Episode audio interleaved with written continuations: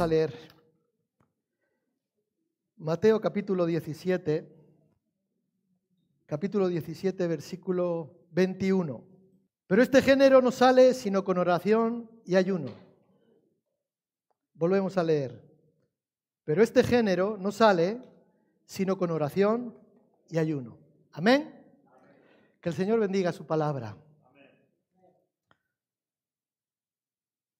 Ahora que tuvimos la oportunidad de viajar a Burkina, en una noche estábamos, estábamos en el sur, en la ciudad de Bobo, y allí donde nos estábamos alojando, y eh, había un pastor con nosotros eh, que se quedaba allí, que luego subió con nosotros para, para la capital. Pudimos estar hablando acerca de, bueno, pues la palabra de Dios, del Señor. Él era un maestro en teología y, y, y su licenciatura había sido acerca de eh, los demonios, la liberación, etcétera, etcétera. Entonces, a mí me, llamó la atención, digo, bueno, tengo que preguntarle cosas, ¿no? Por estar con una persona que tiene el conocimiento, digo, quiero preguntar, quiero conocer, quiero saber más acerca de, este tema, porque resulta que unos días antes habíamos tenido una experiencia en, una iglesia donde estuvimos orando por, bueno, por muchas personas, pero, y, y bueno, personas que se manifestaron, los demonios se manifestaron y no fueron liberadas algunas personas. Entonces yo le preguntaba, ¿por qué? ¿Por qué unas veces sí y otras veces no? ¿Por qué a veces oramos por la gente y son liberados? Hemos tenido experiencias donde oramos por la gente, los demonios huyen en el nombre de Jesús y las personas son liberadas y tienen paz en el corazón. Pero otras veces oramos y no ocurre. Otras veces oramos y, sigue ahí, y las personas siguen atormentadas, y las personas siguen con, unos problemas espirituales graves, serios, ¿verdad? Y yo le pregunté, ¿por qué? ¿Por qué es esto? Bueno, la respuesta me dejó, me dejó más que pensativo. Eh, yo lo entendí como la sencillez del Evangelio, ¿no?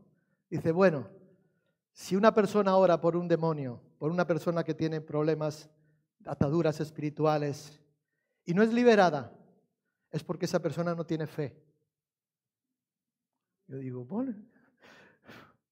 Entonces, una vez tengo fe y otras veces no tengo fe. Bueno, estuvimos ahí hablando y a mí se me quedó eso en la mente y estuve dándole vueltas, muchas vueltas a todo esto, porque esa es la realidad. Nuestra experiencia nos dice que es así.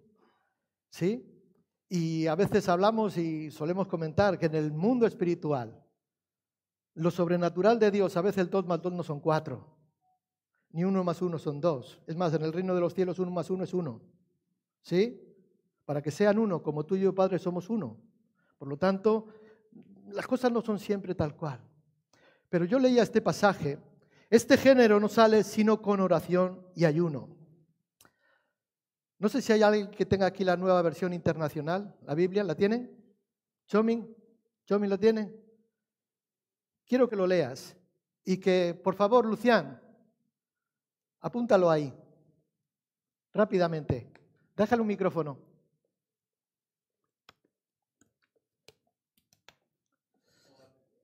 ¿No la tienes? ¿La lenguaje actual la tienes? ¿Lenguaje actual? Venga, rápido, rápido, Chomi.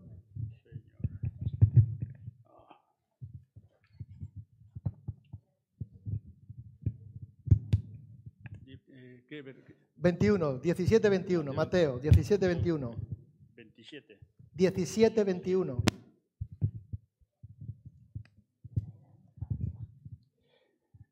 Mientras viajaban juntos por la región. 17, 21. Este es el 22. Sí. Lee el 21. Pues lo siento, pero la TLA no lo trae. Eliminada, eliminado. Ya sabes que unifican. Pero ahí está. Mientras viajaban.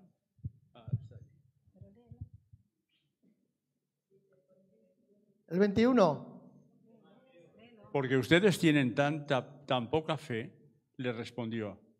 Les aseguro que si tienen fe tan pequeña como un grano de mostaza, podrán decirle a esta montaña, trasládate de aquí para allá. Y se trasladará. Mi Biblia dice, pero este género no sale sino con oración y ayuno. ¿Cuál dice la tuya, Verónica? ¿Sí? Bueno, Chomin, lee Mateo 18, 11, por favor. Mateo 18, 11. Porque el Hijo del Hombre es venido para salvar lo que se había perdido. ¿La Lura versión? ¿Cuál quieres que lea? La versión internacional. Ponlo ahí, Lucián, por favor. Nueva versión internacional. Ponlo. Señor. 18, 11. ¿No está? ¿Cómo que no está? Bueno, pone el 23, 14.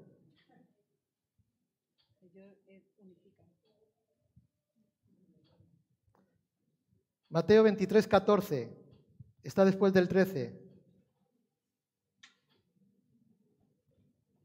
Los he visto más rápidos, ¿eh? Qué casualidad fue que no traigo. ¿No está? Marcos 7, 16. Ese sí estará.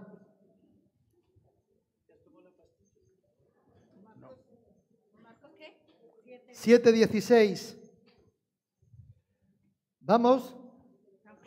Quien pueda entender esto. Marcos que- 9, que lo 44. entienda. Marcos 9.44. donde el gusano no, ¿Tampoco? Madre mía. donde el gusano. Ah, es que esta es otra. ¿Qué Biblias tienen ustedes? Pedro, a ver, ¿qué Biblia tienes tú? Ruth, explícale. Pero ahí sí lo pone. Ahí sí lo pone.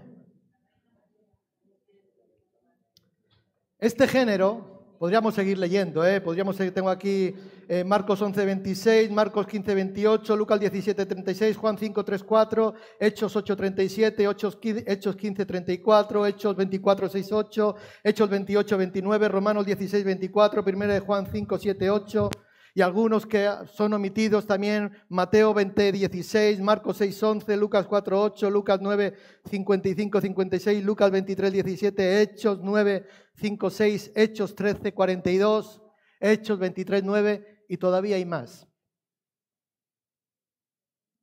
Y todavía hay más. ¿Por qué toda esta vuelta? ¿Por qué toda esta vuelta? No, eso son versiones, traducciones, ¿verdad? Ahora, parecería ser que, que este texto, Mateo 21, perdón, 17, 21, como que el copista, el copista que en su tiempo tradujo o transcribió la Biblia, como que eh, tenía en mente un, para, o sea, un pasaje paralelo que está en Mateo, o sea, perdón, en Marcos 9, 29, que habla también, dice aquí lo mismo, ¿no? Este género no sale sino con oración, ayuno. Ahora, muchos textos eh, o manuscritos, textos antiguos, no lo introducen, no lo, no lo agregan, no lo agregan. Ahora, ¿cuál es el porqué? El porqué, bueno, no vamos a dar ahora una clase de teología, una clase de... No, no, simplemente igual a veces una coma, perdón, una coma, una inclinación en un texto, faltaba una letra en griego, bueno, una serie de condiciones. Pero sin perderme en ello, yo creo interpretar por qué Dios permitió este agregado aquí. ¿Sí? ¿Creemos que la palabra es la palabra de Dios? Que nadie puede quitar y nadie puede poner. Y si la tenemos es porque Dios lo permite. ¿Sí? Los discípulos no habían podido echar fuera un demonio y entonces llamaron a Jesús para que Él lo haga, para que Él echase fuera al demonio. O sea, ¿y qué es lo que le responde Jesús ahí en el versículo 17? Oh generación incrédula y perversa, ¿hasta cuándo he de estar con vosotros? ¿Hasta cuándo os he de, soportar? Traédmelo acá. O sea, los discípulos no habían podido echar el demonio, no habían podido liberar a ese joven que tenía esos problemas espirituales. Ahora, después de que Jesús expulsa al demonio, echa fuera al demonio, le dio como, vamos a decir, una charla a los discípulos sobre la fe, sobre la fe, ¿no? Porque la fe es la causa del fracaso de la administración de ellos. Esa fue la causa, fue la fe. Esta generación, versículo 21, eh, este género no sale sino con oración y ayuno. Parecería que está hablando de un género especial de demonios. Parecería que, que está hablando de un tipo determinado, concreto, de demonios. Pero la realidad de la palabra generación, género, este género, ¿verdad? Es la misma que Jesús utiliza cuando habla a las gentes o a los pueblos diciéndoles generación incrédula y perversa. Es la misma raíz, genomai, ginomai. Es la misma raíz. No hay un tipo de demonios especiales. No hay demonios que sean diferentes o especiales. Demonios especiales que puedan salir con ayuno y con oración. No. Y tampoco hay otros eh, demonios que salen cuando le echas el agua bendita. Tampoco. No porque sean especiales, no. Lo que sale con ayuno y oración, lo que sale con ayuno y oración es nuestra falta de fe. Bueno, ya lo vas a mascar dentro de un rato. Lo que sale con oración y ayuno es nuestra falta de fe. Y entonces, ¿qué ocurre cuando nuestra falta de fe sale? Que entonces estamos preparados para toda buena obra. Entonces estamos preparados para hacer toda buena obra. Amén. Los discípulos no habían podido echar fuera el demonio. Ahora, cuando nosotros tenemos comunión con el Espíritu Santo, eso es realmente lo que nos va a dar la autoridad espiritual. La autoridad espiritual no nos la da el carné de las asambleas de Dios como ministro de ordenado del Evangelio de las asambleas de Dios. No. El, que la autoridad no me la da el pastor. La autoridad no me, da, no me la da una responsabilidad. Nuestra autoridad viene de nuestra comunión con el Espíritu Santo de Dios. Y eso es lo que nos va a dar la autoridad espiritual. ¿Qué quiere decir? Que cuanto más le busquemos, más lejos estará el temor, más lejos estarán las dudas, más lejos estará la incredulidad, etcétera, etcétera, etcétera. Cuando más nos acercamos a Dios, todas esas cosas se alejan. Entonces las dudas se disipan y la fe florece. Y la fe apaga todo ello. Ahora, hagamos que el Espíritu Santo sea nuestro, eh, digamos, eh, compañero, nuestra compañía permanente, sea constante. No de vez en cuando, no el ratito del domingo en la mañana, no el ratito del martes en la reunión de oración, no el ratito del viernes en la noche de familia. No, hagamos del Espíritu Santo una relación constante, una compañía constante, porque les dijo, este género con nada puede salir sino con oración y ayuno. Amén. Y esta es la, historia de un padre que llevó a su hijo, poseído por el demonio, a los nueve discípulos. Se lo llevó a los nueve, no a los doce, se lo llevó a los nueve discípulos para que lo liberaran, pero no pudieron expulsar al demonio. ¿Sí? Ahí está, o sea, en el capítulo 9 de Marcos habla, habla acerca de ello también. Este incidente ocurrió cuando Pedro, Santiago y Juan Cristo los tomó y se los llevó a la montaña, al monte que conocemos, el monte de la, transfiguración, el monte Tabor. ¿Sí? Allí donde Cristo se, se, eh, se transfiguró delante de los, de los apóstoles y Pedro le dijo, Maestro, qué bueno es para nosotros poder estar aquí, quedémonos aquí. Porque hay que subir a la montaña, ¿eh? Como nos compartía Jersey hoy. Qué bueno es estar a la montaña, luego hay que bajar. Y bajar de la montaña pues es nuestra realidad, pero cuando subimos al monte de Dios y nos gloria bendita. Y en esta ocasión Jesús se llevó a Pedro, a Santiago y a Juan. Es lo que conocemos el, el, grupo íntimo. ¿No? Dentro de los doce eran los que, en situaciones concretas fueron los que la acompañaban. Quizás era porque Jesús les, les pedía que les, que les acompañase. ¿no? Los escribas, habían, los, que, los escritores, ¿verdad? habían atribuido o atribuían la impotencia de, los, de estos nuevos discípulos al presunto poder, vamos a decir, superior del demonio. O sea, le atribuían que no lo habían podido echar fuera porque el demonio tenía poder, o mucho poder. Quizás era de un género especial, quizás era de una categoría superior. Entonces estaba por encima o por, eh, por demasía de la autoridad que los discípulos tenían. Sin embargo, el verdadero problema no residía en el poder del demonio. El verdadero problema residía en la debilidad espiritual de los discípulos en ese momento. Debilidad espiritual de los discípulos en ese momento. No es que el demonio tenía mucho poder y ellos no pudieron, no, el problema no era de ellos, Cristo se lo dijo, por vuestra poca fe, por vuestra poca fe. Cristo no se refiere aquí a la oración ofrecida eh, en relación a la expulsión de demonios. Podríamos contar muchas historias, no es el momento ahora, pero podríamos contar historias muy particulares, muy concretas de cómo expulsar un demonio. Y unas veces salen de una forma, otras veces salen de otra. Unas veces sin hacer nada y otras veces tienes que estar ahí peleándote toda la noche.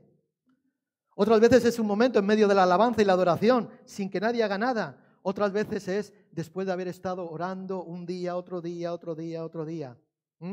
Entonces, Cristo no se está refiriendo aquí a la oración, o sea, que nosotros ofrecemos en relación a la expulsión de este tipo de demonios, este género de demonios, no. O sea, a Él no le preocupa, a Dios, a Cristo, no le preocupa nuestra oración momentánea, cómo oramos, cómo actuamos. A Él lo que le preocupa realmente es que nuestra vida esté y sea impulsada por la oración. ¿Me siguen? Eso es lo que realmente le importa a Cristo que nuestra vida sea una vida de oración, que tengamos, por eso dice la palabra de Dios, orad sin cesar. O sea, que nuestra vida sea impulsada por, por la oración. Y cuando nosotros somos movidos por la oración, quiere decir, sabemos lo que es la oración, ¿no? Tener comunión con Dios, acercarnos a Dios, hablar con Dios, pedirle consejo a Dios, escucharle a Él, hablarle a Él, ¿sí? Exponerle tus quejas, exponerle tus necesidades, exponerle tu angustia, como dice el Salmo. O sea, eso es orar. Entonces a Cristo no le preocupa realmente el tipo de oración o la oración que podamos hacer en un momento dado. A Cristo lo que realmente le, lo que le preocupa es una vida impulsada por la oración. Yo estaba pensando, porque no entendía el por qué Cristo se lleva a Pedro, a Santiago y a Juan. Y se quedan los nueve. Y estos nueve no pueden echar, expulsar al demonio. Voy a especular, ¿me permiten? Ustedes tomen lo que quieran, yo se lo dejo ahí, ¿de acuerdo? Sabes que el ser humano tenemos una condición, que en ocasiones nos sentimos mal cuando vemos que a otros les va mejor que a nosotros. ¿Eh? Si yo veo que a mi hermana le, viene bien, que tiene buen trabajo, que tiene buena ropa, que tiene buen dinerito, que el pastor le llama, le pide, y le, solicita de su ayuda y de sus cosas y la vida le prospera y todo va viento en popa y todo va bien, pues hay algunos que a veces le entra, lo voy a decir en griego, envidia. ¿No? ¿Sí? Bueno, yo sé que a ustedes no les pasa. Y yo estaba pensando que quizás estos nueve que quedaron estaban un poco contrariados por el hecho de que Cristo se llevase a tres a Pedro, a Juan y a Santiago, se los llevase con ellos. Y ellos quedaron allí, ¿sí? Quizás estaban pensando o reflexionando sobre sus eh, desalientos, sobre sus agravios personales que habrían podido, porque eh, nosotros tenemos el texto bíblico cosas concretas, pero era el día a día de los discípulos, lo más variopinto, gente del vulgo, gente además sin estudio, gente de lo más variopinto, ¿no? Quizás con un espíritu de celo, por el favor mostrado a sus compañeros, a Pedro, a Juan y a Santiago, que ahora estaban ausentes. Yo estaba pensando que quizás fue que su corazón, su estado de ánimo y su corazón hizo imposible que Dios obrara a través de ellos. Yo estaba pensando que esa actitud del corazón hizo imposible que Dios pudiese actuar a través de ellos, ellos como canales de bendición, ellos como herramientas en las manos de Dios para traer libertad, como dice Lucas, libertad a los cautivos. Dios no puede obrar a través nuestro, Dios no puede obrar a través del hombre si nosotros albergamos en nuestro espíritu, voy a redundar la palabra, un espíritu tan negativo. Lo digo de otra forma, cuando hay queja, cuando hay crítica, cuando hay envidias, cuando hay celos, cuando hay contiendas, cuando hay ira, cuando hay enojo, cuando hay gritería y otras muchas cosas, Dios no puede obrar a través de nosotros si albergamos un espíritu tan negativo en nuestras vidas. Iglesia, la oración, la oración es la vida del alma. Amén. Nosotros vivimos por causa de Dios. ¿Sí? Es por Él que estamos aquí. Yo, lo, yo estoy convencido, iglesia. Ustedes no conocen mi pasado, pero a mí me desahuciaron en tres ocasiones. yo no tendría que estar aquí hoy. Nunca les hubiera conocido. ¿Te imaginas, Ligia? ¿Eh? Nunca. Pero es por, por Él, por su gracia. Y Dios nos tiene aquí. Amén. Entonces, o sea, ¿por qué? Porque hemos tenido una relación con Él, porque nos acercamos a Él, porque le buscamos, porque buscamos su consejo, porque le pedimos orientación, porque dejamos nuestras cargas, dejamos nuestros, nuestros problemas. Y Él nos hace descansar, y Él nos hace vivir en paz, y Él nos sostiene. La oración es la vida del alma, hermanos. Es a través de la oración que nosotros nos conectamos con Dios en todo momento. No hay otra forma. No hay otra forma. ¿Sabes que Dios no se mueve por pena? A Dios no le mueve la pena. Ay, por favor, Diosito mío. No, Dios no se mueve por pena. Dios se mueve por pacto. Amén. Te lo digo de otra forma, Dios no tiene nietos. Dios tiene hijos. ¿Por qué? Porque al nieto se le consiente, ¿verdad? Mira, eh, dice que sí. Pero al hijo se le exige. A los hijos se les exige. Y Dios tiene hijos. Y Dios nos exige. Por lo tanto, tengamos un corazón, una vida de oración, porque la oración es la vida del alma.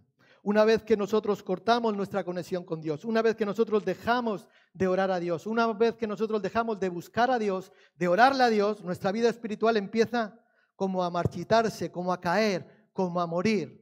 Y estoy hablando espiritualmente, ¿sí? Lo que pasa es que estas cosas a veces quedan un poco ahí en el, en el limbo, ¿no? Jugamos con la cosa de lo espiritual. Hermanos, pero yo he conocido gente que después de marchitar espiritualmente y morir espiritualmente, han muerto físicamente, negando al Señor. No sé de muchos, pero algunos, algunos he conocido, que aún en el hecho de muerte renegaban. ¿Qué quiero decir? ¿Qué quiero decir? O sea, no dejemos de orar. Porque es por medio de la oración que nuestra fe va a crecer. Es por medio de la oración que nosotros tenemos conexión con Dios. Y es ahí donde empezamos a crecer. Si no, menguamos, morimos, nos secamos, nos marchistamos. Por eso dice la Biblia, orad sin cesar. Jesús mismo estaba constantemente y a menudo en oración. Se apartaba noches enteras. Se alejaba, buscaba lugares solitarios donde estar para orar, para tener comunión con el, con el Padre. Me ha gustado oír lo que decía Jersey. Me voy al monte aún con ropa de trabajo.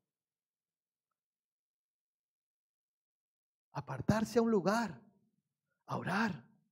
Esto hacía Jesús. O sea, Él es nuestro ejemplo. O sea, Él se identificaba con nuestras necesidades, con nuestras debilidades. Él se convirtió como en un, eh, yo tengo aquí en mi nota, un peticionario. Alguien que pide, alguien que pide, alguien que clama, ¿verdad? Alguien que pedía al Padre, ¿verdad? Nuevas fuerzas para estar equipado, preparado para la prueba que a Él le venía la prueba que a él le venía. Porque hermanos, vamos a pasar pruebas. Quizás puede ser que ahora mismo estés pasando prueba. Y estás pensando que a lo mejor la sociedad te puede ayudar, que el gobierno te puede ayudar, que el ayuntamiento te puede ayudar, que no sé quién te puede ayudar. Pero vamos a pasar pruebas, esa es la realidad. Por lo tanto, preparémonos. ¿Cómo? En oración. Él es nuestro ejemplo, Cristo, en todas las cosas dice que Él fue tentado en todo, según nuestra semejanza, pero sin pecado. O sea, Él se compadece de nuestras debilidades. Él conoce nuestras debilidades, ¿verdad? O sea, Él en su humildad hizo de la oración un privilegio al tiempo que una necesidad. Y tú y yo no somos menos. Bueno, iba a decir no somos más. Somos bastante menos. ¿Sí? ¿Cuánto más tenemos que orar? Porque cada día estamos sufriendo pruebas, enfrentando problemas, enfrentando luchas, un día, otro día, un día, otro día. Mira, realmente ah, creo que fue ayer que hablaba con alguien, le decía, digo, el problema es que si no hay problemas es que todo está bien. El diablo no, no se mete contigo. Alguno va a decir, pues entonces vamos a dejar de buscar a Dios, así en el diablo no se mete con nosotros. Pero ¿sabes por qué no se mete, no? Porque ya te tiene. Porque ya te tiene. Pero un hijo de Dios, ¿qué comunión tiene con las tinieblas? Ninguna. Y un hijo de Dios que quiere andar en luz, ay amigo, un hijo de Dios que quiere, que ha puesto su mano en el arado y quiere servir a Cristo y quiere caminar y quiere hacer su voluntad y quiere negarse a sí mismo y quiere tomar su cruz cada día y seguirle, uy, eso es un problema. Eso es un problema para, para el infierno. Eso es realmente un problema. Y entonces te mandan pruebas y te ponen ahí de la zancadilla una y otra vez. Pero amigo, si Dios por nosotros, ¿quién contra nosotros? ¿Quién contra nosotros? Amén. Jesús sintió necesidad de la oración. Nosotros deberíamos, hombres pecadores, sentir la necesidad de una oración constante. Mateo 9:29, no lo busquen. Y les dijo, este género no puede salir sino con oración y ayuno. ¿Saben que el ayuno es una práctica, no es una práctica exclusiva de los cristianos? El ayuno no es una práctica exclusiva de judíos o de cristianos, porque hay otras muchas religiones que practican el ayuno. ¿Ustedes practican el ayuno? Uno, dos, tres, cuatro, cinco, seis. Bueno, algunos. Lo hacen los musulmanes en el ramadán, ¿sí? Tanto del día, desde las seis de la mañana hasta las seis de la tarde, y después se ponen como el Kiko, todo el día ayunando, ¿verdad? Hay algunos que lo utilizan como un arma eh, de protesta, un arma política, ¿verdad? Huelga de hambre, ¿no? Y hacen huelgas de hambre, ayunos, ¿verdad? Para conseguir cosas en cuanto a, lo político, ¿verdad? Hay otros que, que, ayunan como beneficio para la salud. Ahora está muy de moda el tema de ayunar porque tiene sus, beneficios, están estudiados que tiene sus beneficios para la salud. Para la salud. Pero lo, lo realmente importante no es el hecho de que ayunemos. Lo realmente importante es saber por qué estamos ayunando. Amén. Eso es lo que realmente va a marcar la diferencia. ¿Por qué ayunas? Cuando tú ayunas. Porque toca el día miércoles que ayunamos un ratito a la mañana y luego ya, ¿sí? Porque toca. ¿O por qué ayunamos? Si nuestras motivaciones no son las correctas en cuanto al ayuno, no agradaremos a Dios. No agradaremos a Dios. Estaba buscando gente que ha hecho eh, grandes ayunos y el primero que me salió lo busqué y lo apunté aquí, Gandhi. ¿Han oído hablar de Gandhi? ¿Sí? Un filósofo hindú, ¿sí? Este estuvo ayunando, eh, eh, creo que fueron 40 días también, tal. Dice, cuando, con una edad ya de 64 años. Pues dice que al, al décimo día de ayuno estaba perfectamente. Estaba perfectamente, no le ocurría nada. Luego buscaba y leía que Hipócrates, un filósofo griego, dijo, al comer cuando estás enfermo es alimentar tu enfermedad. El comer cuando estás enfermo es alimentar tu enfermedad. ¿Por qué? Porque el hombre es el único animal que come cuando está enfermo, aunque lo vomite. ¿Sabes que cuando estás enfermo no tienes ganas de comer? Pero a veces dice, come. Genio y figura hasta la sepultura, dicen algunos, ¿no?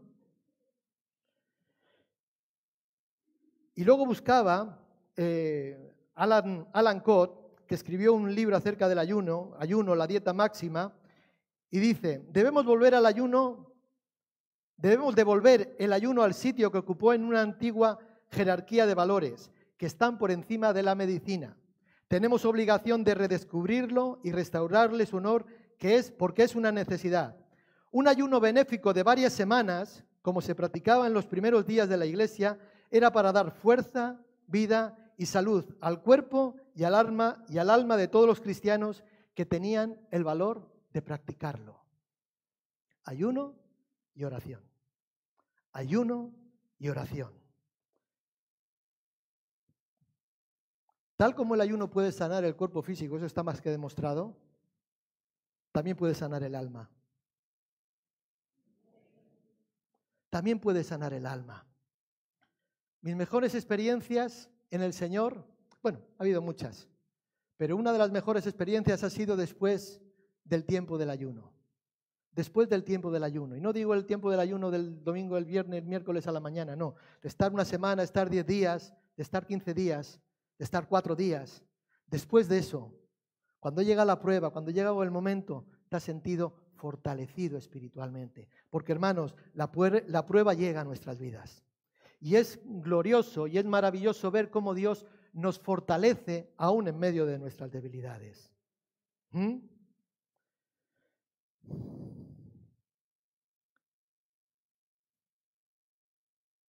Tal como el ayuno decíamos que puede ayudar a sanar el cuerpo físico y el alma, por supuesto, también da poder, o sea, al espíritu, a nuestro espíritu. Ahora, yo pregunto, ¿dónde está el poder de los cristianos hoy en día? ¿Dónde está el, poder de los cristianos hoy en día? Yo estaba pensando que quizás no hay poder porque hemos perdido o hemos olvidado la importancia de que el ayuno y la oración tienen en nuestras vidas. Y han olvidado la importancia de que el ayuno tienen por quizás por temor, no lo sé. Les dijo, este género con nada puede salir, sino con oración y ayuno. El ayuno no puede ser usado como una buena obra que nos va a garantizar la salvación, que nos va a ayudar a ganar la salvación, porque la iglesia debería ayunar en este tiempo. ¿Recuerdan lo que le dijo Cristo? Cuando los fariseos y los escribas le reclamaban, ¿por qué tus, tus discípulos no ayunan y los de los estos ayunan muchas veces? No, ellos ayunan porque están de bodas. El novio está con ellos, pero llegará el día en que el novio les será quitado. Entonces ayunarán. La iglesia debemos de ayunar. La iglesia debemos de buscar, o sea, para, o sea, como anhelo, como deseo, como pasión de estar cerca de Jesús, cerca del esposo. Ahora, ¿por qué los, los, los, los apóstoles no pudieron expulsar los espíritus inmundos? En Mateo 10, Mateo 10.1 dice, eh, que Jesús les dio autoridad.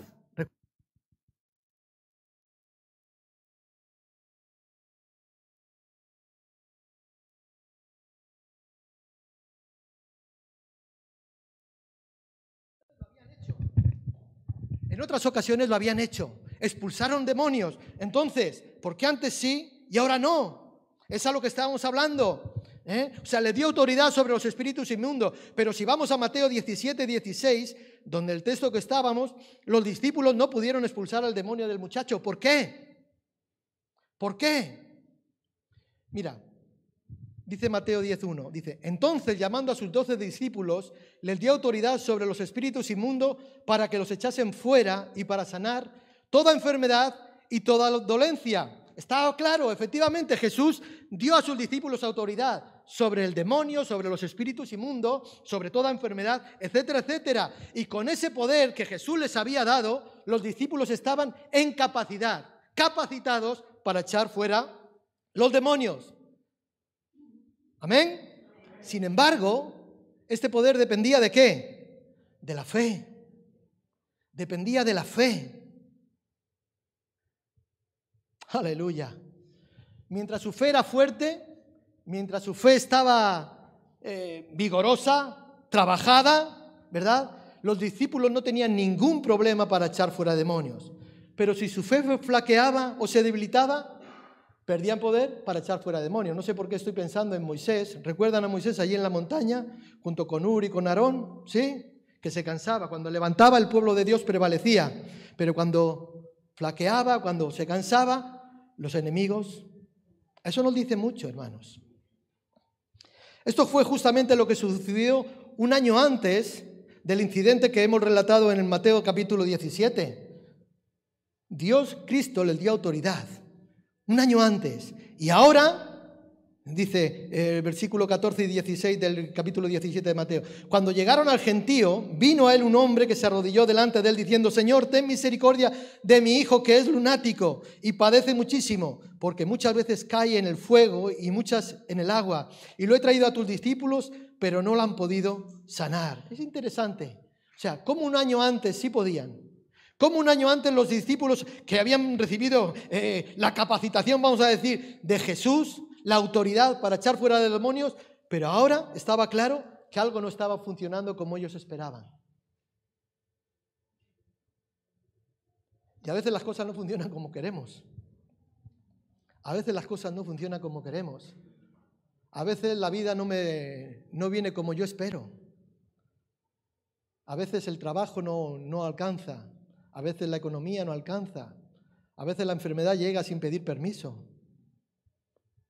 A veces este género no sale sino con oración y ayuno. Algo estaba funcionando mal. Algo funcionaba, o sea, no estaba funcionando como ellos estaban esperando. Ahora, ciertamente la culpa no era de Jesús. Amén. Cristo no tenía la culpa. Porque mira, mira lo que dice el versículo 17.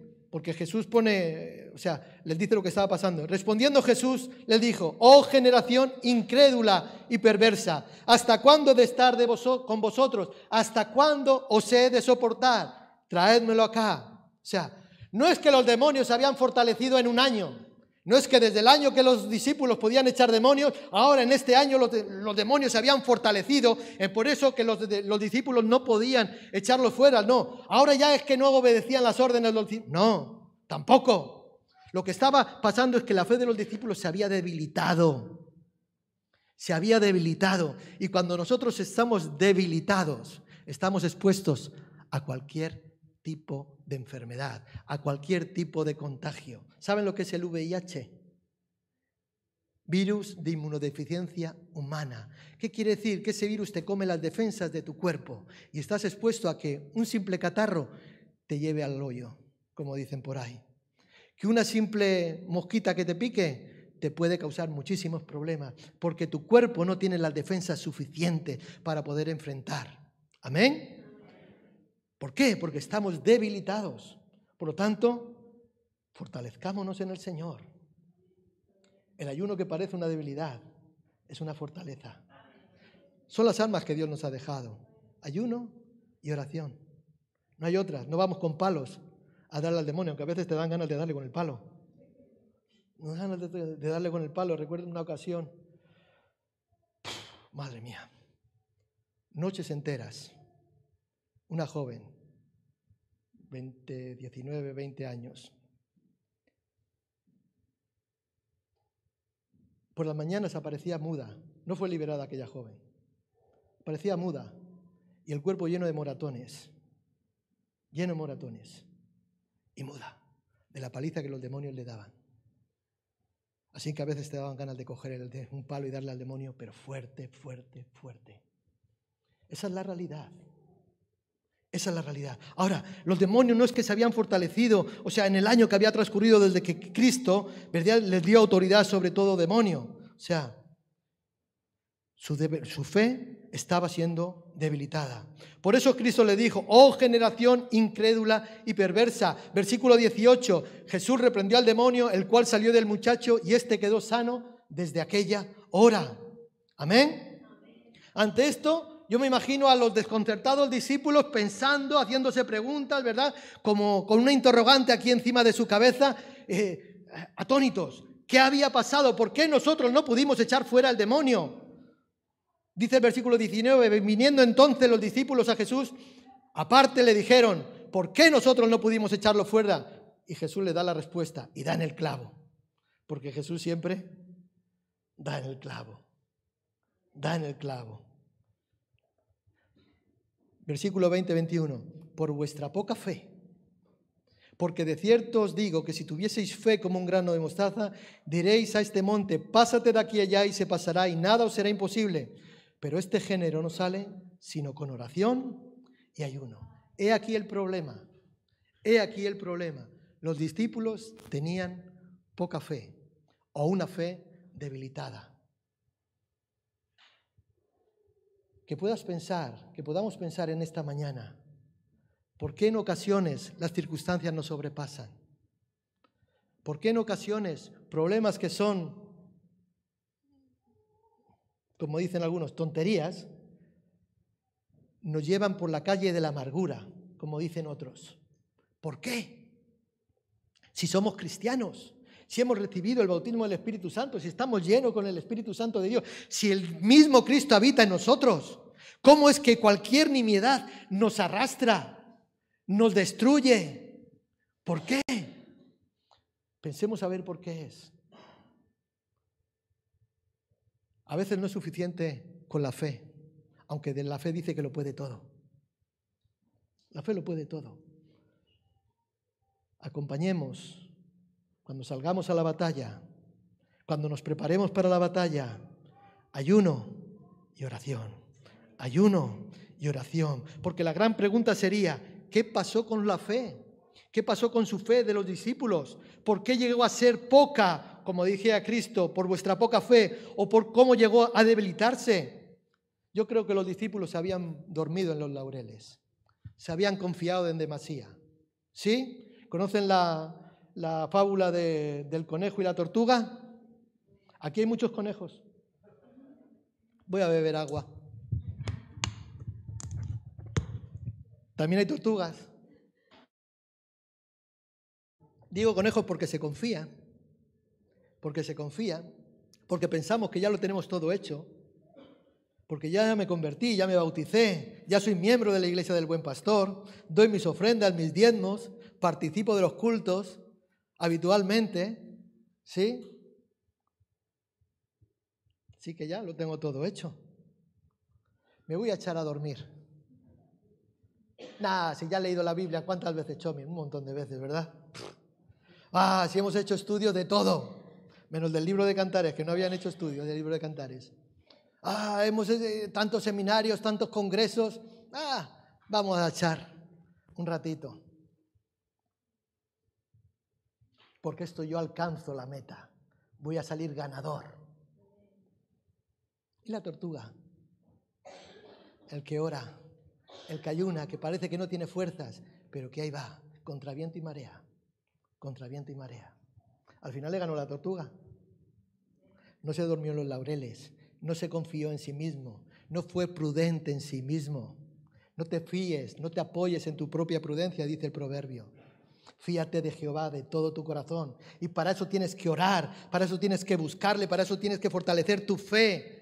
Vuelvo a repetir, orando y ayunando. Los discípulos se durmieron en los laureles, pensaron que la autoridad que Jesús les dio iba a estar con ellos sin importar la condición, iba a estar con ellos eh, sin importar la conducta, lo que hiciesen, sin importar su norma de vida, su conducta de vida. ellos pensaron, no pasa nada, no pasa nada. Una vez salvo,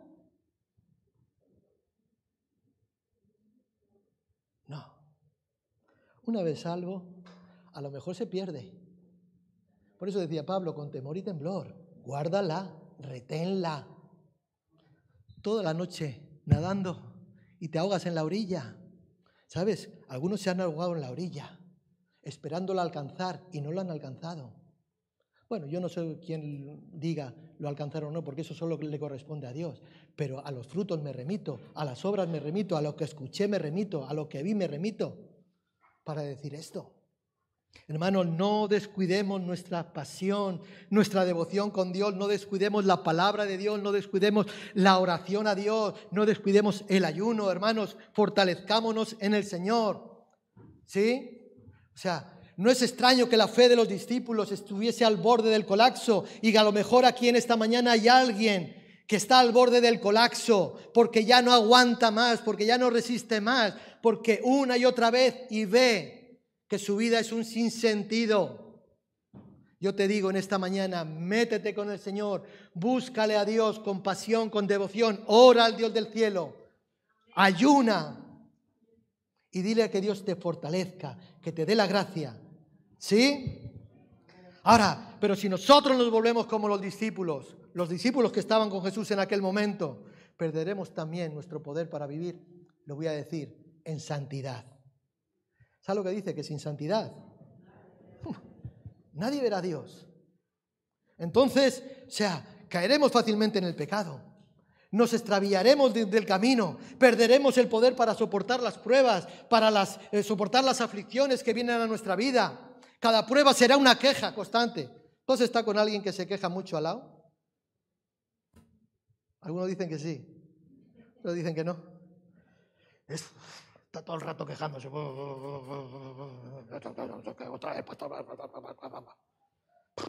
Terrible. Pues una persona cuando está debilitada en la fe es eso. O sea, todo constantemente quejándose contra Dios y contra todos. Contra Dios y contra todos. O sea, perderemos nuestra capacidad, nuestro poder para testificar, para hablar de Dios a otros, porque a veces, más que nuestras palabras, hablan nuestros hechos, hablan nuestras acciones. Esta mañana hablaba con alguien y le decía, "Ah, cuando tú haces algo mal, ¿eh? si haces las cosas bien, nadie te lo recuerda, nadie viene a decirte, oh, qué buen cristiano. No, pero el momento que saques la patita un ratito del, del cerco, ¡pa! vaya cristiano. Como los cristianos sean como tú, yo no quiero cuenta con iglesia ni con nada. Solo lo sacaste un poquito, ¿no? Perderemos el poder para testificar a otros de Cristo. En definitiva, perderemos el poder para vivir en victoria. Amén. Para que la fe se mantenga fuerte y vigorosa necesitamos preservar la comunión con Dios por medio del estudio de la palabra, por medio de la oración, por medio del ayuno. Deberemos de perseverar para vivir conforme a lo que la palabra de Dios nos enseña. ¿Estás dispuesto? Tú sí, ponte de pie conmigo. Ponte de pie. Tú sí, si estás dispuesto, ponte de pie. Si no, sí, quédate sentado. Porque esto, hermano, es una lucha, esto es una batalla. Debemos de orar, debemos de ayunar. Y yo sé que algunos ahora están pensando en que cuando que van a comer dentro de un rato. Algunos igual se van al campo a hacer la barbacoa. Bueno, no pasa nada. No pasa nada. Cómete la barbacoa.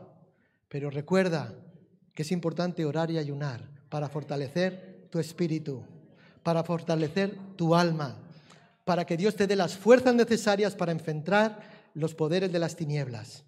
Amén. Para que nada te dañe. Para aunque vengan contra ti, por otro camino tendrán que salir corriendo. Amén. Señor, te quiero dar gracias en esta mañana.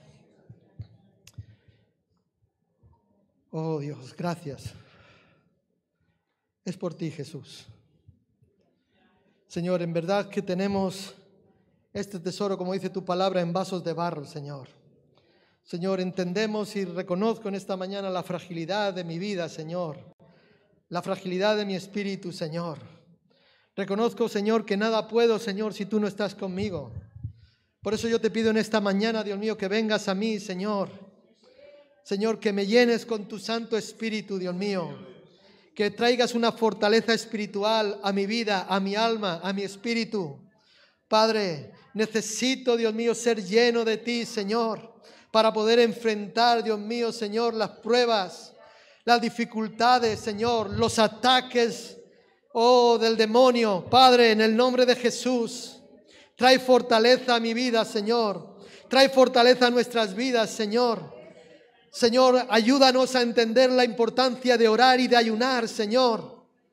Padre, porque hay un género, un género, Dios mío, que solamente sale con oración y con ayuno, Dios mío. Señor, y como compartíamos en esta mañana, Señor, Señor, que nuestra falta de fe pueda salir, Señor, y que nuestra fe crezca, Dios mío. Padre, ayúdanos, Dios mío, a orar y ayunar, Señor. Dai fortaleza espiritual, Dios mío. Que realmente la iglesia, tu iglesia, tu pueblo, tus hijos podamos ser fortalecidos en ti, en el poder de tu palabra, en el poder de tu espíritu. Oh, por medio, Dios mío, de las armas que tú nos has dado, el ayuno y la oración, Señor. Yo te pido que ayudes a mis hermanos, Dios mío, que les fortalezca, Señor. Aquellos que quizás tienen temor de ayunar, Dios mío.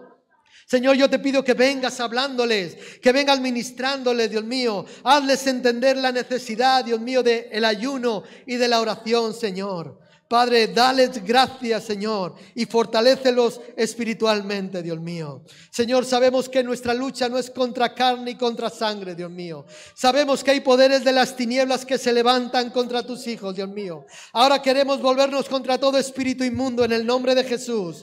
Queremos proclamar tu poder, tu autoridad, tu señorío en este lugar, sobre nuestras vidas, Dios mío. Proclamamos este lugar, Dios mío, Señor. Puerta de Dios, puerta de casa de Dios, puerta del cielo, Dios mío, para gloria de tu nombre. Señor, proclamamos tu poder, tu señorío y tu autoridad sobre nuestras vidas, Señor. Oh, Señor, confesamos tu palabra. Tu palabra dice que en tu nombre echaríamos fuera demonios, que pondríamos las manos sobre los enfermos y los enfermos sanarían en el nombre de Jesús. Oh, Señor, y que tomaríamos en nuestras manos serpientes, Dios mío, y si nos alcanzase cualquier cosa mortífera, nada nos dañaríamos, Señor. Lo creemos, lo confesamos, Señor. Oh, Padre, porque tú estás con nosotros. Y si tú con nosotros, ¿quién contra nosotros?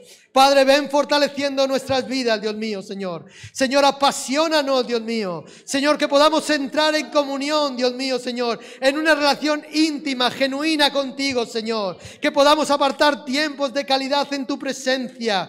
Tiempos de calidad ayunando y en tu presencia, Dios mío. Y te pedimos, Señor, que sea en esos momentos, en esos tiempos donde tú te reveles a nuestras vidas, Señor. Que tú traigas palabra fresca, Dios mío. Palabra renovada a nuestras vidas, Señor. Que nos hagas entender los secretos, tus planes, tus propósitos que tienes para nosotros. Los planes y secretos que tienes para la iglesia, Dios mío.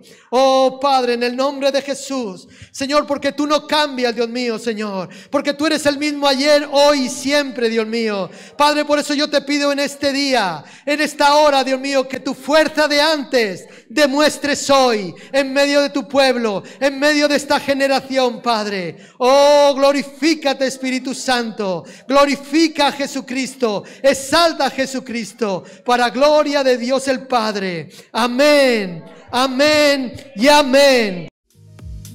Gracias por escucharnos. Síguenos en nuestras redes sociales, Facebook, YouTube, Spotify y en nuestra página web Iglesia Buen Pastor Bilbao. En ella encontrarás toda la información relacionada con la iglesia y nuestras actividades.